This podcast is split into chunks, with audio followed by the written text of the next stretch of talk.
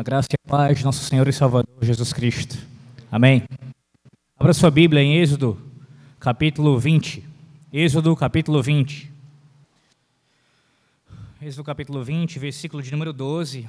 Assim diz a palavra do Senhor Deus: Honra teu pai e tua mãe, para que se prolonguem os teus dias na terra que o Senhor teu Deus te dá. Amém. Em fevereiro de 1638, os presbiterianos na Escócia enfrentavam acusações de traição pelo rei por causa de seus protestos contra os bispos, o livro dos cânones e o livro da oração comum. Eles decidiram que precisavam de um meio de se unirem para que pudessem permanecer firmes contra esses ataques em sua religião. O Pacto Nacional comprometeu aqueles que juraram defender a verdadeira religião contra inovações, como as que foram recentemente introduzidas, que eram contra a Bíblia, os ensinamentos dos reformadores e os atos do parlamento listados, e que levariam ao catolicismo romano. A intenção deste pacto era manter a verdadeira adoração de Deus, a majestade do, nosso rei e a paz do reino pela felicidade daqueles que juraram e seus filhos. Eles também prometeram terem vidas que mostrariam que estavam em aliança com Deus e serem bons exemplos para os outros. O pacto foi assinado pela primeira vez no cemitério de Grey Friars, em Edimburgo, em 28 de fevereiro de 1638, depois de ouvidas e respondidas quaisquer objeções. Dentro de dias, fora assinado pelo povo de Edimburgo e cópias foram enviadas ao redor do país para que outras pessoas assinassem. Em algumas semanas, fora assinado por pessoas em toda a região baixa, o sul da Escócia, incluindo quase todos os nobres. O pacto fez um progresso mais lento no norte da Escócia, mas muitos finalmente o assinaram. Assinar o pacto não era rebelião, mas um apelo à lei da terra contra a tirania do rei. Assinar era dizer que Jesus Cristo era o único chefe da igreja e assim deveria ser livre de qualquer controle do rei ou do governo. Tem muitas coisas sobre isso, mas uma das frases ou falas clássicas desse contexto que foram pronunciadas pelos assim chamados pactuantes escoceses, diz o seguinte, que eles devem ter falado, que eles falaram naquele dia. Nós professamos por meio deste pacto, diante de Deus, seus anjos e do mundo, declaramos solenemente que de todo o nosso coração concordamos e resolvemos todos os dias de nossa vida, constantemente aderir e defender a mencionada religião verdadeira. É dito que alguns choraram alto. Alguns outros explodiram em gritos de exultação. Alguns, após seus nomes terem sido escritos, acrescentaram as palavras até a morte. E alguns, abrindo uma veia, escreveram com seu próprio sangue o pacto e a liga solene. Esse, meus irmãos, é um dos registros mais impressionantes da história da igreja. E se você é um presbiteriano aqui nessa manhã, você deveria conhecer bem essa história.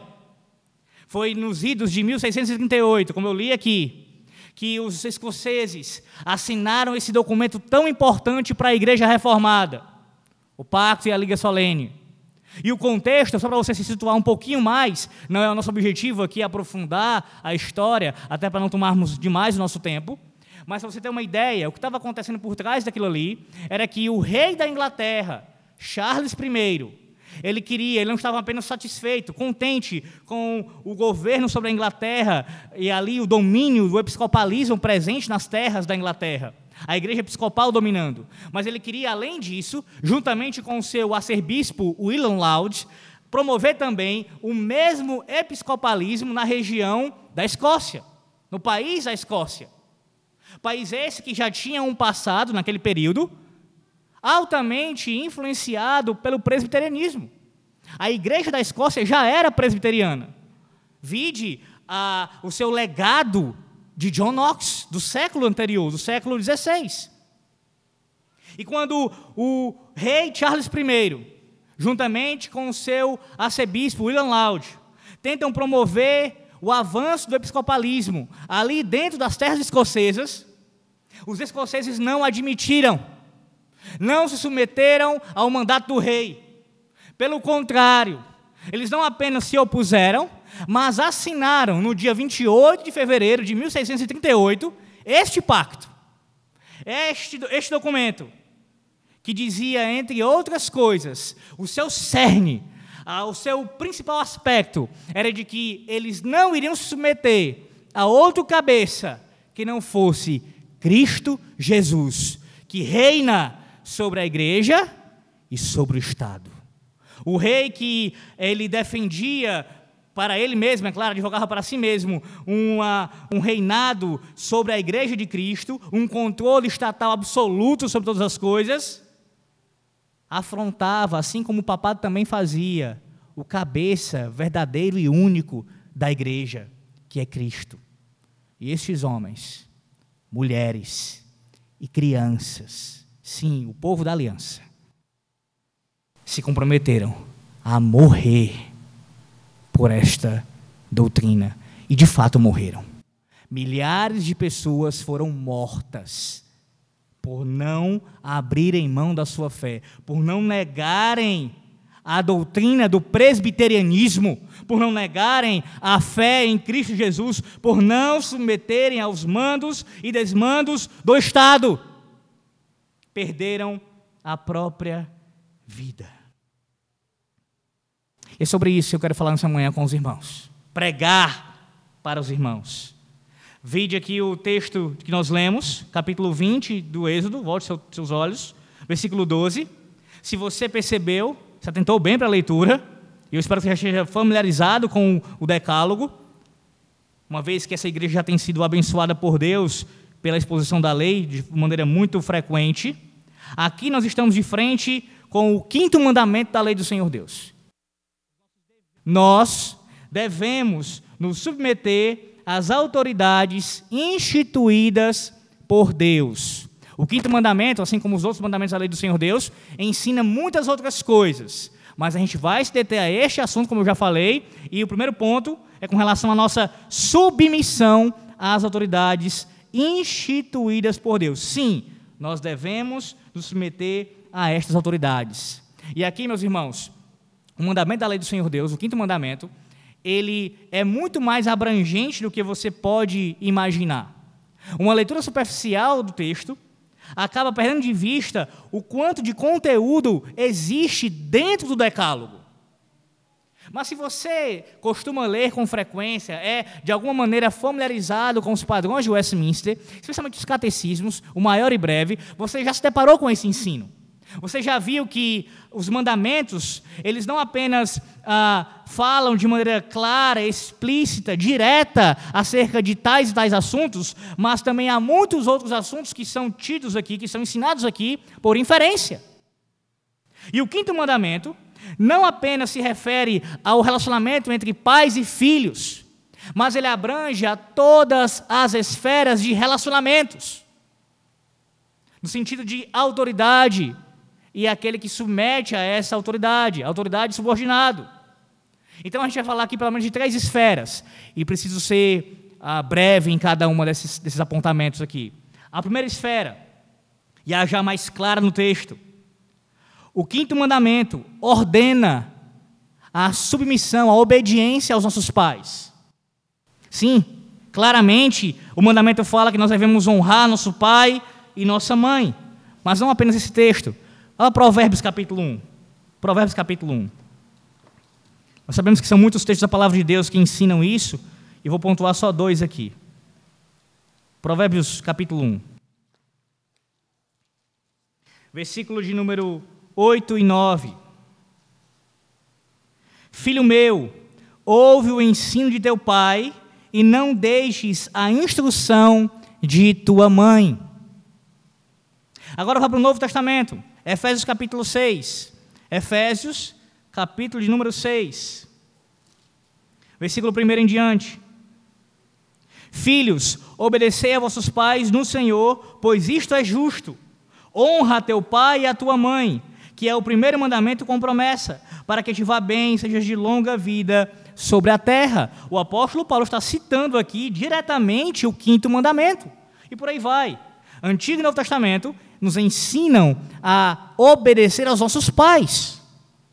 Mas não apenas aos nossos pais. A palavra do Senhor Deus também nos ensina e nos ordena a nos submetermos aos nossos presbíteros. Veja isso em 1 aos Tessalonicenses. 1 aos Tessalonicenses, capítulo 5. Versículos 12 e 13. Agora vos rogamos, irmãos, que acateis com apreço os que trabalham entre vós e os que vos presidem no Senhor e vos admoestam, os presbíteros. Falando deles. E que os tenhais com amor em máxima consideração por causa do trabalho que realizam. Agora vá para Hebreus capítulo 13. Hebreus capítulo 13. Versículo 7. Hebreus 13, 7. Lembrai-vos dos vossos guias, ou seja, os vossos pastores, vossos mestres, os quais os pregam a palavra de Deus, e considerando atentamente o fim da, da sua vida, imitai a fé que tiveram.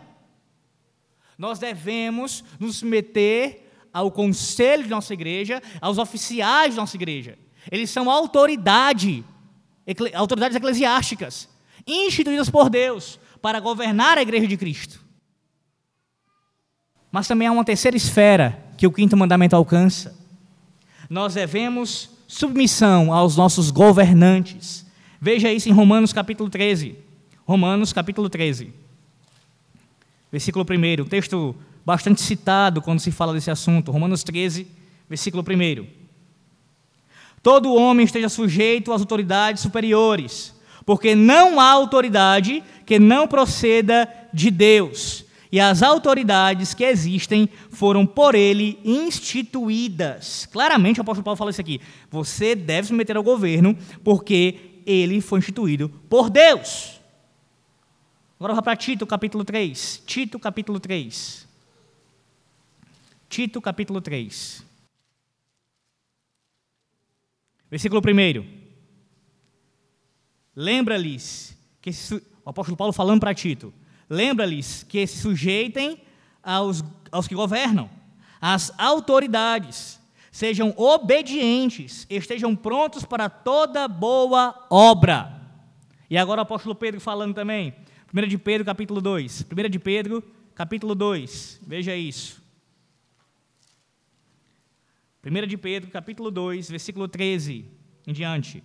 Sujeitai-vos a toda instituição humana por causa do Senhor, quer seja o rei como soberano, quer as autoridades como enviadas por ele, tanto para castigo dos malfeitores como para louvor dos que praticam o bem, porque assim é a vontade de Deus, que pela prática do bem façais emudecer a ignorância dos insensatos. Não há nenhuma dúvida, meus irmãos. Cada uma dessas pessoas em suas respectivas posições, os pais na família, os oficiais na igreja e os governantes no governo, no, no âmbito civil, cada um deles exerce a autoridade, a autoridade que foi delegada pelo próprio Deus, e nós devemos submissão a cada uma dessas autoridades. E a pergunta que eu faço para você, e aqui, claro, falando de cada, categoria, por, por partes, é a seguinte: primeiro, aos filhos. Você, como filho, como filho da aliança que me ouve nessa manhã aqui, você tem se submetido aos seus pais? Você tem ouvido o conselho dos seus pais? Você ah, respeita as cãs de seus pais, ainda que ele não as tenha?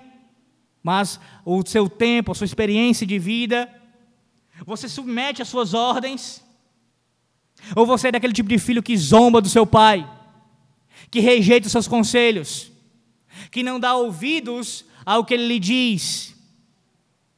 E é claro que estou falando conselhos estes que estejam de acordo com a palavra de Deus. Você é aquele tipo de filho que quando o pai fala, na frente você até ouve, mas por trás você zomba da sua fala, fica com chacota? Aqueles que já não têm mais pais, vocês foram filhos assim? Que não respeitaram seus pais? Que não deram bom testemunho com relação ao quinto mandamento? Inclusive sob o argumento de que, ah, ele não é cristão, eu não devo me submeter à sua autoridade. Você lembra do último sermão de Êxodo capítulo 18 que eu preguei aqui? Jetro não era crente, até a sua conversão, é claro. Mas Moisés o honrava como seu sogro, como autoridade. Isso não é argumento para você desonrar o seu pai ou a sua mãe. E é claro que há aqueles que já saíram da casa dos pais mas ainda que a relação não continue igual como era antes na casa de seus pais, vocês ainda lhes devem honra, respeito. Tanto você para com seus pais, como você que é casado para com os pais do seu cônjuge. Em segundo lugar, aos membros da igreja. Você tem submetido autoridades oficiais dessa igreja. Você tem guardado o ensino que é proferido deste púlpito e também aqui embaixo, quando há aulas, quando os oficiais da igreja ou aqueles que são autorizados a pregar a palavra falam de acordo com as palavras do Senhor Deus, você guarda o ensino que eles trazem? Ou você também, assim como outros fazem com seus pais, você faz o mesmo com os presbíteros dessa igreja? Desrespeita, fala como se estivesse falando com um qualquer, não tem a menor consideração pela posição que ele, presbítero ou diácono, exerce na casa do Senhor Deus. Terceiro e último lugar, aos cidadãos, a todos aqui, todos aqui. Como tem sido seu comportamento com relação aos seus governantes? As leis, claro, não leis injustas, mas eu falo de maneira geral, com relação àquilo que não fere a palavra do Senhor Deus? Como tem sido o seu comportamento para com os governantes? Você paga os seus impostos? Ou você é um sonegador? E quanto a orar por eles? Cumprindo o que o apóstolo Paulo fala lá em 1 Timóteo capítulo 2. Você ora pelas autoridades instituídas por Deus nesse país? Ou você é só um crítico severo de redes sociais, seja do prefeito, governador ou presidente da república. Não que você não possa criticar. A questão é: você faz apenas isso? Você não ora por estes que estão em posição de eminência? Palavra do Senhor Deus te ordena a fazer isso. Ordena a fazer isso. Ainda que seja uma Dilma no poder. Você tem que orar pelas autoridades instituídas por Deus. Nem que seja imprecatoriamente. Sim, meus irmãos, em primeiro lugar, nós devemos meter as autoridades instituídas por Deus. O quinto mandamento é muito claro quanto a isso. A palavra do Senhor Deus fala de capa a capa, não há nenhuma dúvida que você tem, como eu, obrigação de submeter a essas autoridades. Mas entra um segundo ponto aqui, e eu queria enfatizar isso nessa manhã. Em segundo lugar, nós devemos desobedecer às autoridades instituídas por Deus, quando elas ordenam algo contrário à lei de Deus. Sim, se por um lado você tem a obrigação de submeter a lei, as autoridades instituídas por Deus, de maneira geral, por outro, quando elas ordenam algo em qualquer esfera, familiar, eclesiástica ou civil, em qualquer âmbito, se elas ordenam algo contrário à lei do Senhor Deus, você tem a obrigação de desobedecer a cada uma delas. E eu quero fundamentar isso, primeiramente, é claro, com a Escritura Sagrada. Vou só citar os textos e os irmãos depois conferem em casa, por favor. Primeiro exemplo, posso dar muitos aqui, alguns. Primeiro, Nabucodonosor ordenou que todo o povo adorasse a grande imagem de ouro, lá em Daniel capítulo 3, versículo do 1 ao 7. O que foi que aqueles homens fizeram? Eles não submeteram à ordem do rei. Um outro exemplo, também em Daniel, só que capítulo 6, versículo 4 ao 9. Daniel 6, do 4 ao 9. O decreto de Dario proibiu por 30 dias qualquer homem de orar ao seu Deus. E aqui é algo que ah, chega a ser irônico em nossos dias. Por quê? Pelo menos a, a imaginar isso sendo praticado. Porque os cristãos de nossa era olham para um texto como esse, de forma geral, e dizem assim: não os obedientes à palavra de Deus, mas aqueles que querem usar subterfúgios. Rapaz, Daniel foi muito besta. Como é que pode? Era só ele orar em secreto. Era só ele ficar na dele. Ele não precisava manifestar publicamente, ele não precisava dar é, a entender, não precisava deixar explícito que ele estava orando. Ele cumpria o decreto. É só 30 dias. Só mais 15, só mais 30. É só mais uma semana. São mais 30 dias. Segura 30 dias para orar. Só 30 dias, Daniel. E você pode orar novamente. Você nem precisa esperar, Daniel. Olha, Daniel. Ora baixinho. Ora sozinho. Deixa ninguém ver. Fica escondido. Não foi isso que Daniel fez. Ele desobedeceu à autoridade. E aí os homens Amigos dele tinham desobedecido, foram parar na fornalha de fogo ardente, ardente. E Daniel foi parar na cova dos leões. Sabe por que você tem essa história para contar para seus filhos? Porque Daniel desobedeceu a autoridade instituída por Deus. Você hoje ensina aos seus filhos a historinha da cova dos leões, porque um homem foi fiel a Deus e não submeteu ao decreto de um governador ímpio. Terceiro lugar, Amazias ordenou que Amós não profetizasse em Betel. Não é trocadilho, tá? Não é trocadilho, de fato. Não profetizasse em Betel. Amós capítulo 7, do versículo 10 ao versículo 13. Zedequias proibiu Jeremias de profetizar em nome do Senhor. Jeremias 32, do 1 ao 5. E tem vários exemplos no Antigo Testamento. Um no Novo Testamento. O Sinédrio, ordenou que os apóstolos não pregassem em nome de Jesus. Atos capítulo 4, versículo 17 e 18, e o capítulo 28, versículo 40. E os apóstolos obedeceram? Se os apóstolos tivessem obedecido, você estaria hoje aqui? Você já pensou nisso? Se os apóstolos tivessem submetido à ordem do sinédrio, ao império romano, você acha mesmo que o evangelho tinha se expandido para além mar? É claro que não. Sabe por que o Evangelho chegou até você? Dentre outras coisas, porque homens e mulheres e crianças não submeteram aos mandos e desmandos de imperadores ímpios contra a lei de Deus. E a gente poderia citar muitos outros exemplos bíblicos de desobediência civil, bíblica, que de fato é ordenada por Deus, quando o magistério ordena algo contrário à lei do Senhor Deus. Vejamos alguns testemunhos históricos. Também teriam muitos, mas só alguns. Primeiro, John Knox, o grande reformador escocês do século XVI, diz o seguinte: Então, a primeira coisa que Deus exige de um aspirante ao trono ou de um rei é o conhecimento da sua vontade revelada em sua palavra. A segunda é mente íntegra e disposta a executar as coisas que Deus ordena em sua lei, em declarar para a direita, desculpa, é, sem declinar para a direita ou para a esquerda. Os reis não têm poder absoluto em seu governo para fazer o que lhes agrade. O seu poder é limitado pela palavra de Deus.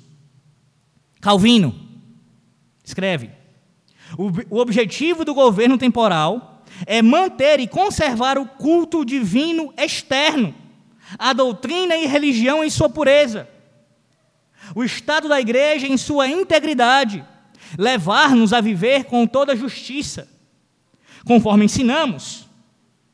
Há sempre um limite na obediência devida aos superiores, ou mais exatamente, uma regra que se deve ser sempre observada.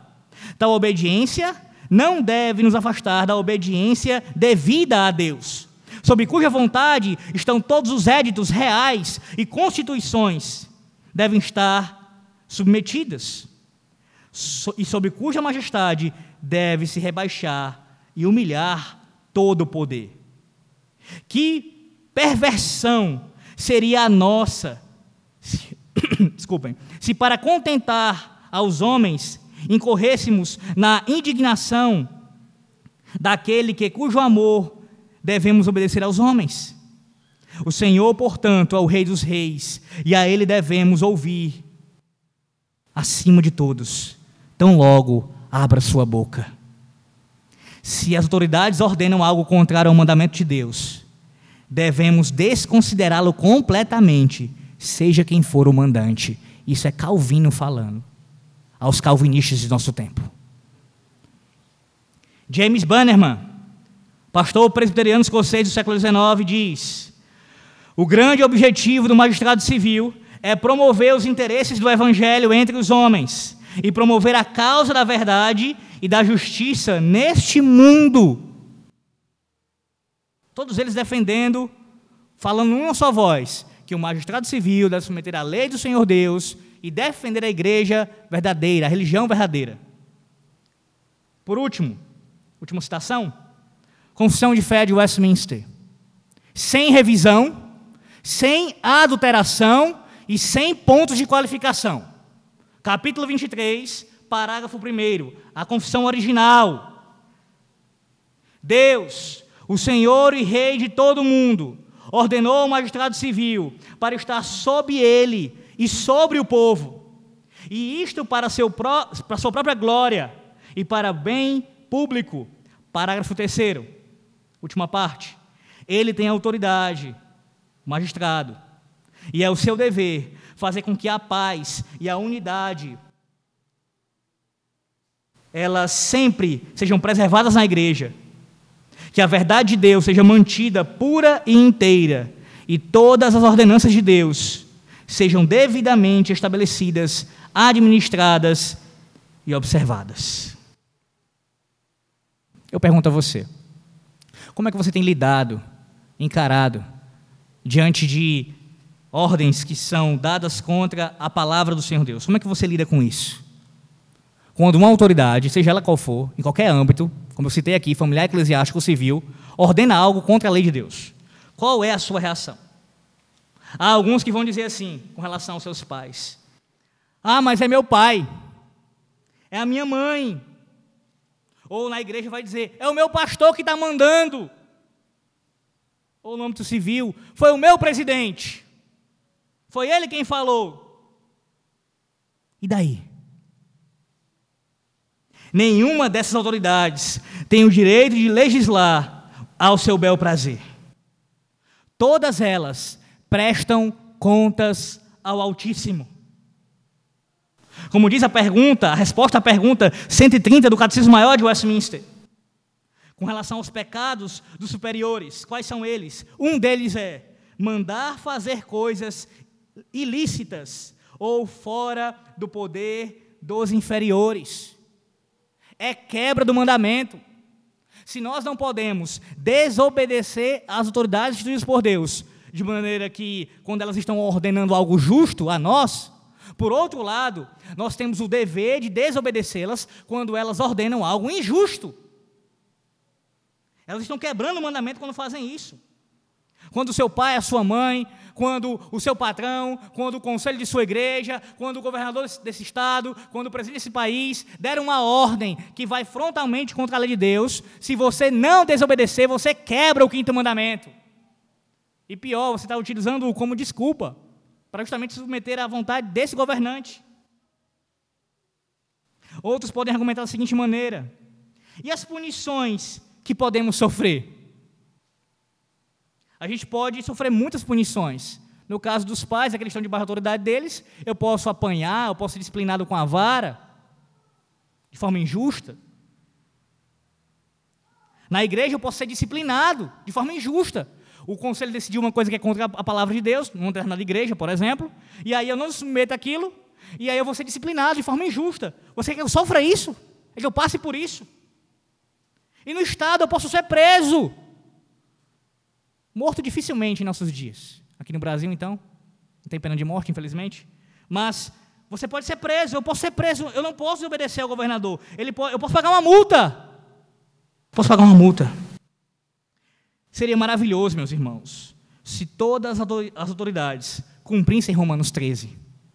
Quando diz, lá no capítulo 13, que a gente leu só o versículo 1, mas ele, vai, ele continua falando, apóstolo Paulo. Ele diz assim: que a autoridade, que as autoridades são ministro de Deus para teu bem. Seria maravilhoso se todas elas cumprissem isso. Fossem o diácono de Deus, servindo a Deus para o nosso bem. Porque esse é o propósito delas. Contudo, isso não é a realidade. Na verdade, muitas vezes, as autoridades não agem como os diáconos de Deus, e sim como um instrumento do diabo. Tem sido essa a nossa realidade, infelizmente. Mesmo assim, nós devemos sofrer as consequências. Sim, você pode sofrer uma punição injusta. Você pode sofrer uma, punição no âmbito familiar, eclesiástico ou civil de forma injusta pagar uma multa, ser preso, até ser morto, de forma injusta. Isso pode acontecer. Mas se assim acontecer, você estará com sua consciência tranquila diante do Senhor Deus. Pois você não se curvou diante da autoridade que se arrogou como autoridade superior ao próprio Deus. Tendo visto isso, meus irmãos, quero chegar ao último ponto, e esse é o principal de nossa manhã aqui.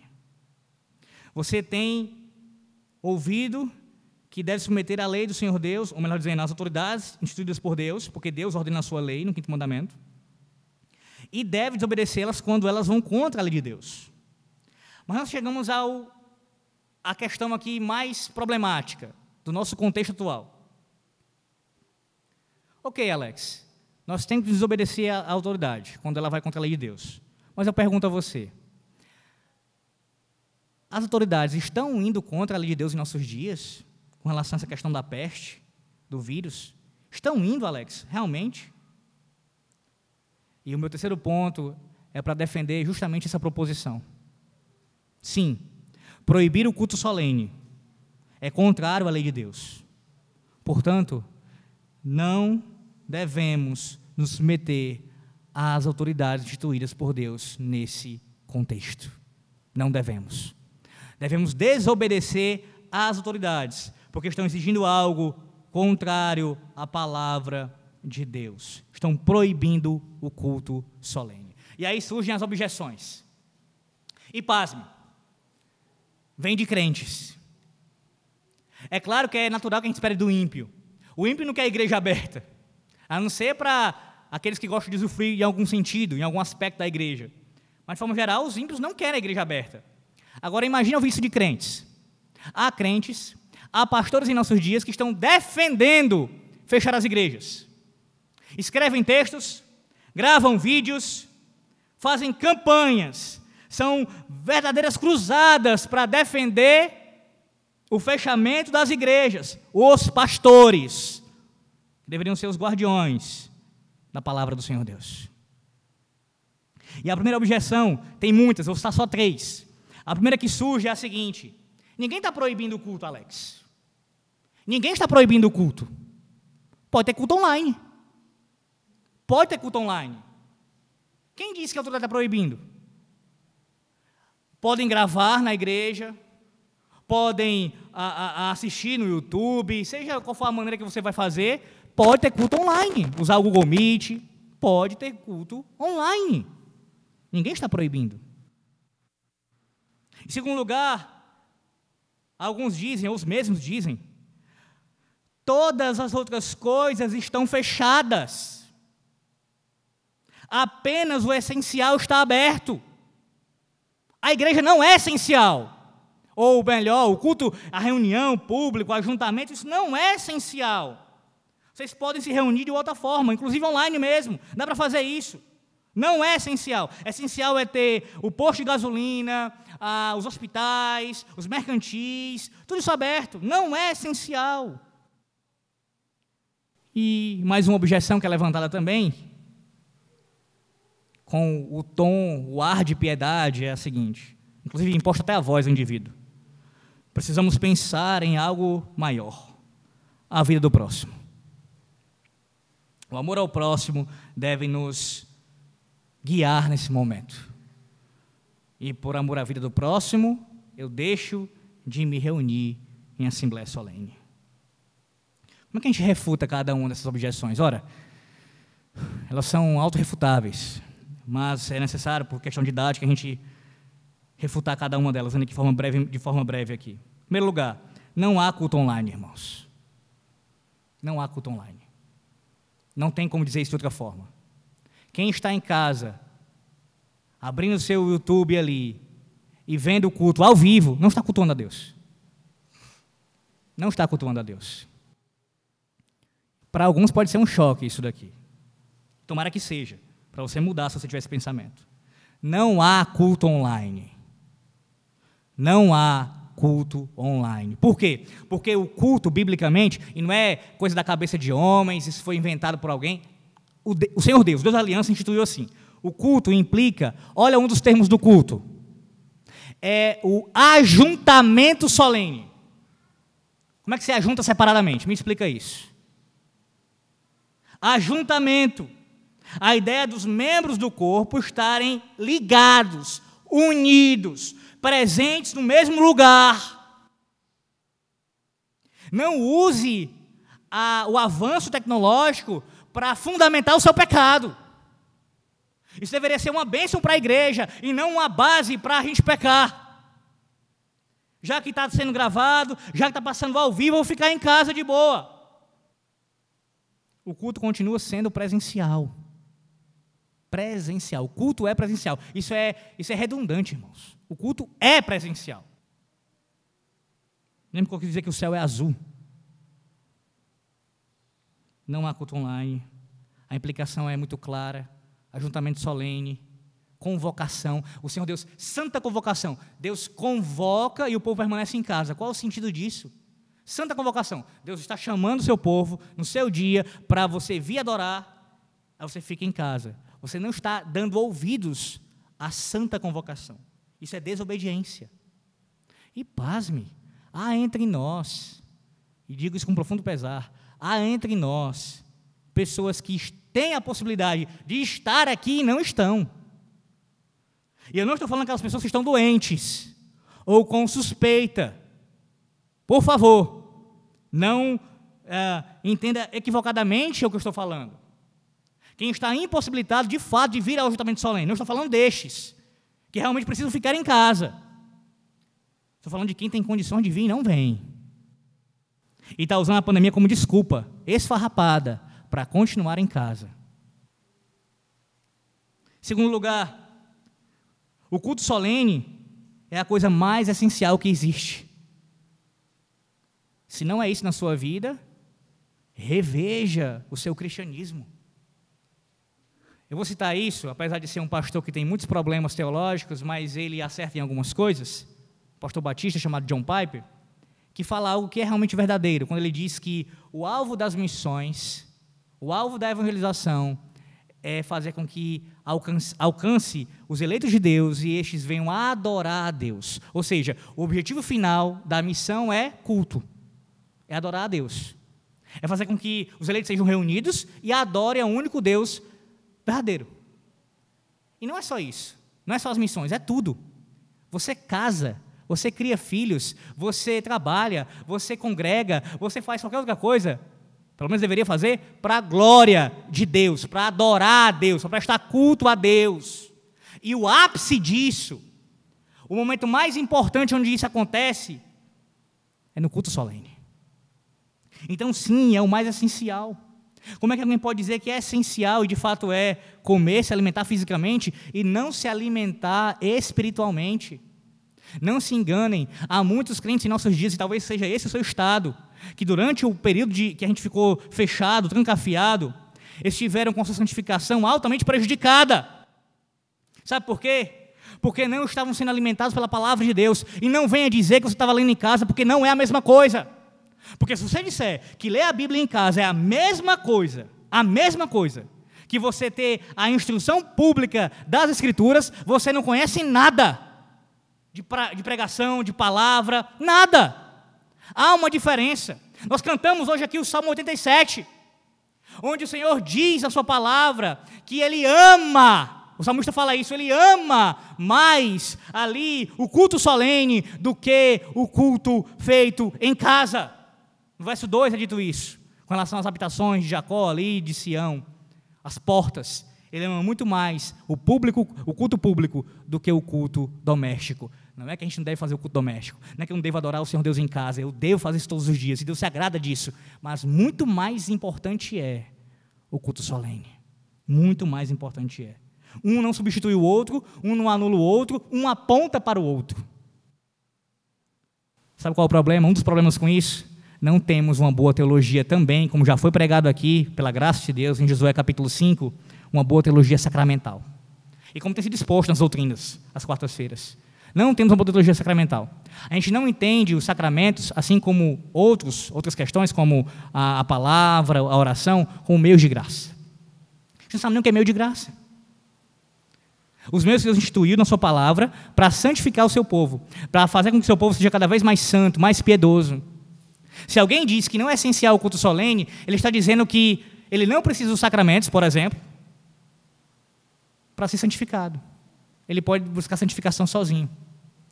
E sabe o que é isso? Se você não parou a pensar nesse argumento, esse argumento levando às últimas consequências, sendo lógico, te leva ao desegrejado. É o mesmo argumento. Você nunca ouviu um desegrejado falando? Eu não preciso ir para a igreja, eu não preciso congregar, eu tenho em casa a Bíblia. Quando eu quiser, quando eu tenho vontade, eu pego aqui o meu canal no YouTube, como se fosse um serviço de streaming, né? de Netflix, de Amazon, essas coisas assim. E ele, ele passa aqui, Igreja Presbiteriana do Alto Branco, Igreja Presbiteriana. Isso quando vai ver coisa boa, né? Porque quando não vai ver, é, Cláudio Duarte é lá. Irmãos, não há nenhum problema de ouvir essas pregações no YouTube, as pregações são sadias bíblicas, você deve fazer isso. Mas jamais utilizar isso para substituir isso aqui agora que você está fazendo. Ouvindo a palavra do Senhor Deus, no seu culto solene, porque é essencial. Terceiro e último, desse, desse ponto aqui, o amor ao próximo deve ser praticado sem se esquecer, sem esquecermos do amor a Deus. Quando Jesus ensina acerca da síntese do resumo da lei, do decálogo, e diz que nós devemos amar o nosso próximo como a nós mesmos, isso é um, um resumo da segunda tábua da lei, do quinto mandamento ao décimo. Antes disso, ele fala do amor a Deus sobre todas as coisas, que é o resumo da primeira tábua da lei, do primeiro ao quarto mandamento. Então esse argumento dizer assim: ah, eu estou pensando no meu próximo, por isso que eu não estou indo congregar.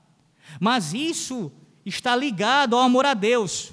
Colocando em outras palavras, se você não ama a Deus, o que implica em prestar adoração a Ele no culto solene, implica nisso também, guardar o seu dia, adorar o Senhor, enfim. Você não ama o seu próximo.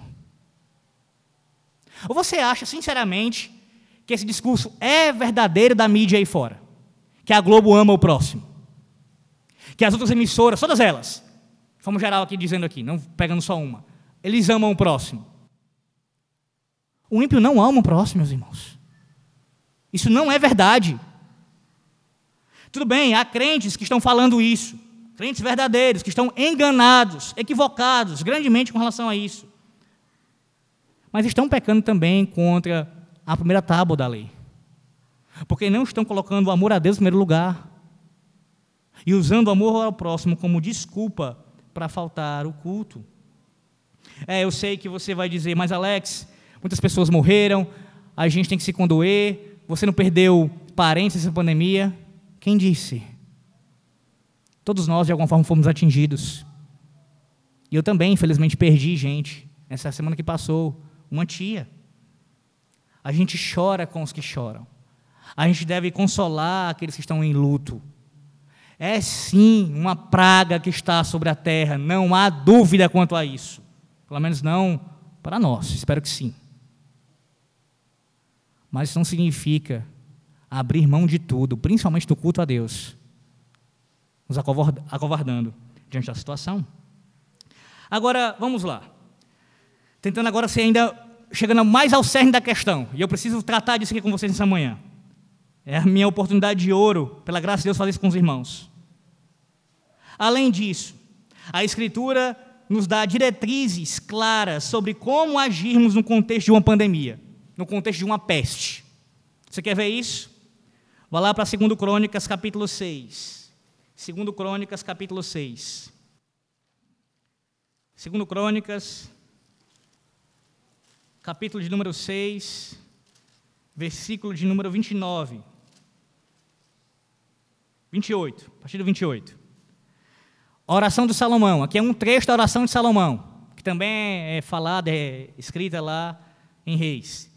Quando houver fome na terra ou peste, quando houver crestamento ou ferrugem, gafanhotos e larvas, quando seu inimigo cercar em qualquer das suas cidades, ou houver alguma praga ou doença, toda oração e súplica que qualquer homem ou todo o teu povo de Israel fizer, conhecendo cada um a sua própria chaga e a sua dor, e estendendo as mãos para o rumo desta casa, ouve tu dos céus, lugar da tua habitação, perdoa e dá a cada um segundo todos os seus caminhos, já que ele conhece o coração porque tu, só tu, és conhecido do coração dos filhos dos homens, para que te temam, para andarem nos teus caminhos todos os dias que viverem na terra que deste a nossos pais.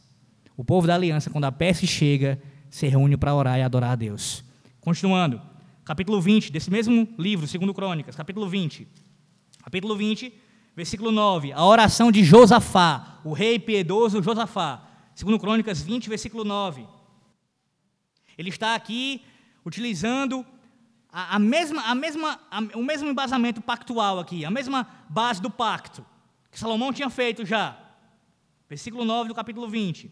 Se algum mal nos sobrevier, espada por castigo, peste ou fome, nós nos apresentaremos diante desta casa e diante de ti pois o teu nome está nesta casa, e clamaremos a ti na nossa angústia, e tu nos ouvirás e livrarás.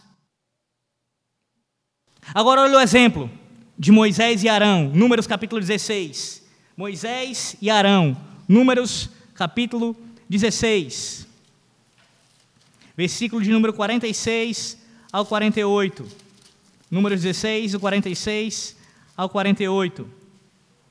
Disse Moisés a Arão: Toma o teu incensário, põe nele fogo do altar, deita incenso sobre ele, vai depressa à congregação e faz expiação por eles, porque grande indignação saiu de diante do Senhor, já começou a praga. Tomou o Arão, como Moisés lhe fará, falara, correu ao meio da congregação, eis que já a praga havia começado entre o povo, deitou incenso nele e fez expiação pelo povo. Pôs-se em pé entre os mortos e os vivos e cessou a praga. Quando foi que a praga cessou? Quando ele prestou adoração ao Senhor Deus.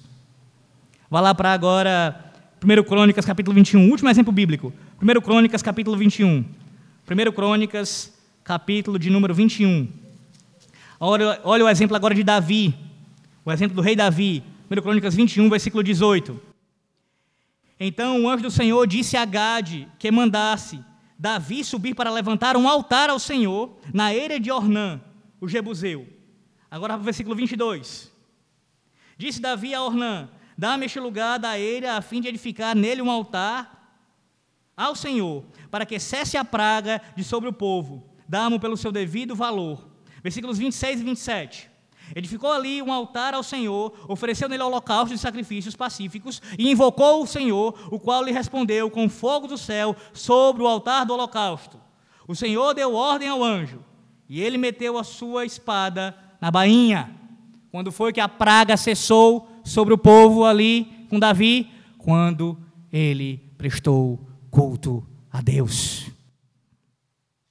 Não somente a palavra do Senhor Deus, que já é suficiente para nós, mas também há o testemunho histórico da igreja com relação a isso.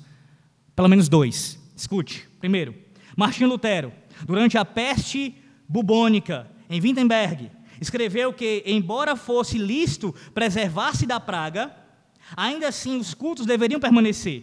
Ele diz: primeiro, alguém deve admoestar ao povo para que compareçam à igreja e ouçam o sermão, de modo que eles aprendam, por meio da palavra de Deus, sobre como viver e como morrer.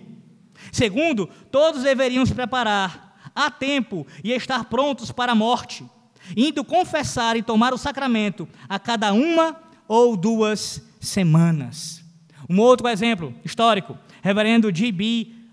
Hadassi, enviado pela Igreja Presbiteriana Livre da Escócia em missão na África do Sul no ano de 1919, durante o momento da gripe espanhola, escreveu: Melhores e melhores motivos, melhores e, desculpem, milhares e milhares de motivos, ah, desculpem, irmãos, milhares e milhares de nativos morreram, e também europeus, também ah, tantos que não se poderiam contar.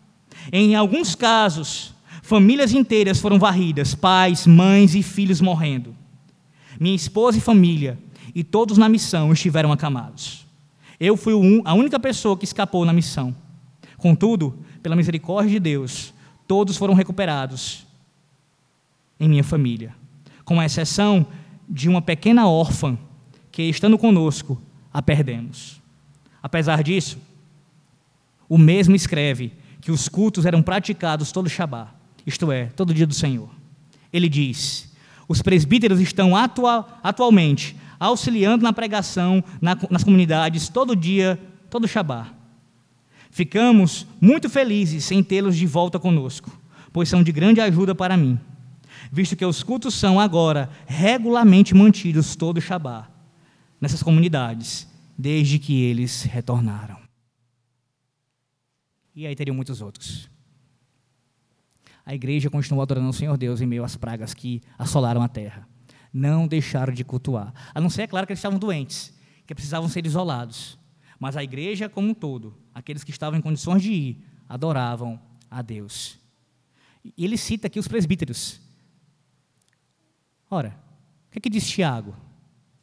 Quando houver um enfermo, Há muitos enfermos e os presbíteros estão se escondendo. Se esconderam de seus papéis. Não estão cumprindo o seu papel.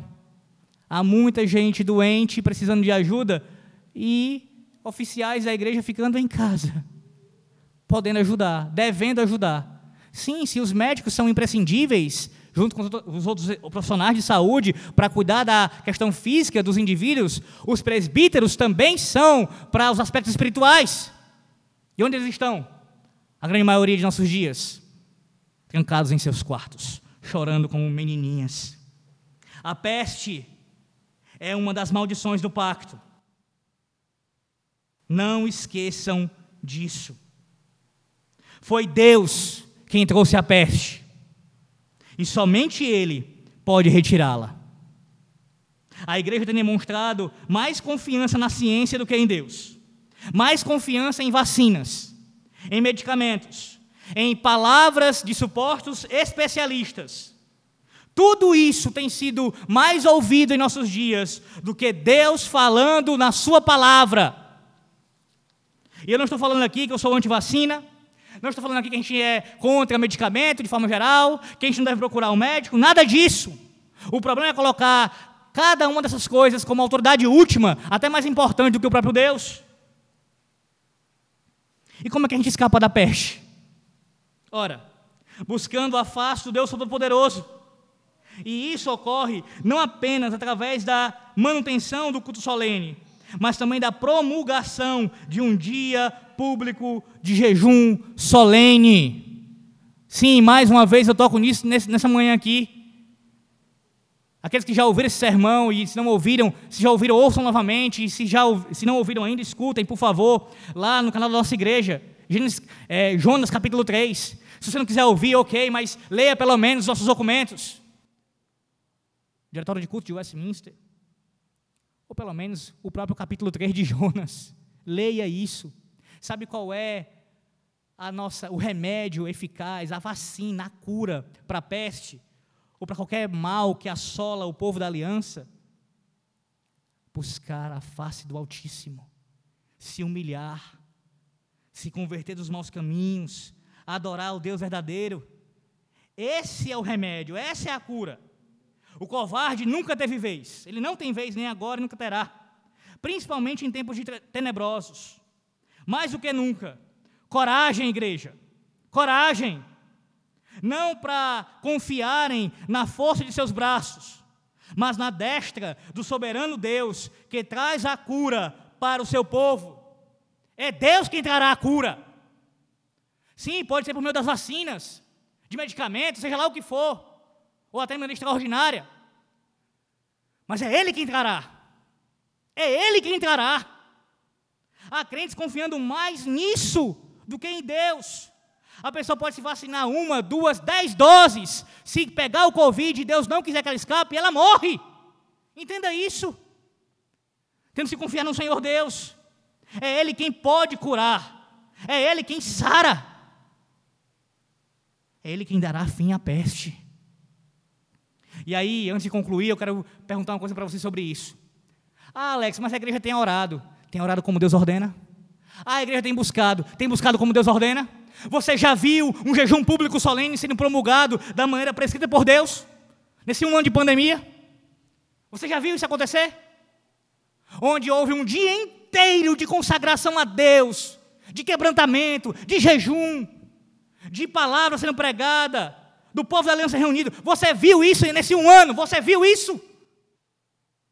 Pelo contrário, estão esfacelados, cada um fazendo as suas próprias coisas, no seu canto, não se reúnem, presbitérios divididos, denominações divididas, a não ser unidos em um propósito: manter a igreja fechada.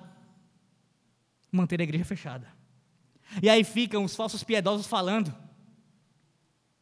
Ah, a gente tem que ter cuidado. Ah, isso, isso é conversa.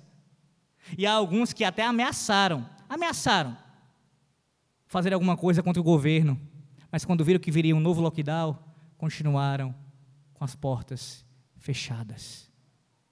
É igual aqueles cachorrinhos pequenos, você já viu como é que é? Aquele cachorrinho que fica, ah, normalmente o um cachorro pequeno, né? Ele late, late, late, late, late, late, late, late, late, quando você abre o portão ele para de latir. É os pastores dos nossos dias, a maioria. Chegou a perseguição, chegou a hora. Covardes.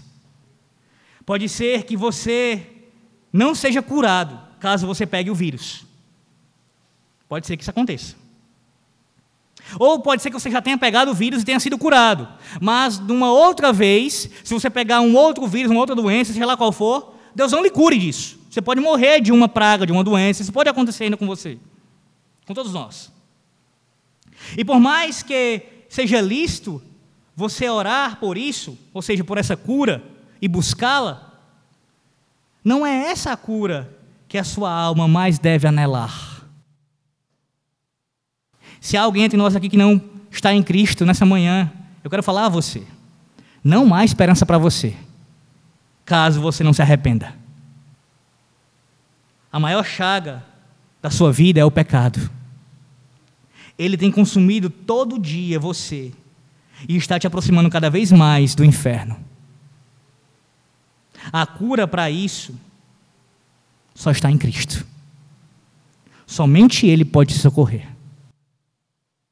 Há muitas pessoas que têm pedido em nossos dias para a gente orar por elas. Pessoas ímpias. Ore pelo meu filho, ore por, por um parente meu. E ímpio pedindo isso, no desespero. Mas de nada adiantará que Deus o livre da praga, se não o livrar do inferno. A oração para essas pessoas deve ser muito mais do que a cura física, a cura eterna, com o sangue de Cristo. E para os que já estão em Cristo, aqui nessa manhã, e lamento por não estarem todos, nem estarem todos ouvindo ainda aqui de forma distante. Por que temes a peste, se o teu Senhor e Salvador já sarou todas as tuas feridas e curou todas as tuas enfermidades, levando cada uma delas sobre si? Por que você teme? Não tema a peste. Não tema a morte. Muito pior coisa padecer o teu Senhor. Descansa em Cristo e confia nele. Eu quero encerrar com uma citação de um reverendo, amigo, amigo que mora nos Estados Unidos. Até coloquei recentemente nos grupos. Acho uma semana. E a gente volta, é claro, para a nossa introdução com relação aos pactuantes, aos chamados covenantes. Ele diz, Reverendo Mauro, há mais pragmatismo do que submissão ao reinado mediador de Cristo. Os nossos direitos inalienáveis não vêm do Estado, mas de Deus. Jamais haverá uma verdadeira reforma no Brasil enquanto Cristo não for visto como o Senhor de tudo, inclusive cabeça do Estado. Os pactuantes, escoceses, foram mortos, provaram a morte para poder cultuar a Deus, continuar ali cultuando a Deus, sem o auxílio esdrúxulo da semântica do pragmatismo. Esse tipo de pragmatismo não é outra coisa senão um eufemismo, o amenizar da linguagem, para covardia. Feliz dia do Senhor para aqueles que não submetem ao Deus Estado. Meus irmãos, não abram mão disso.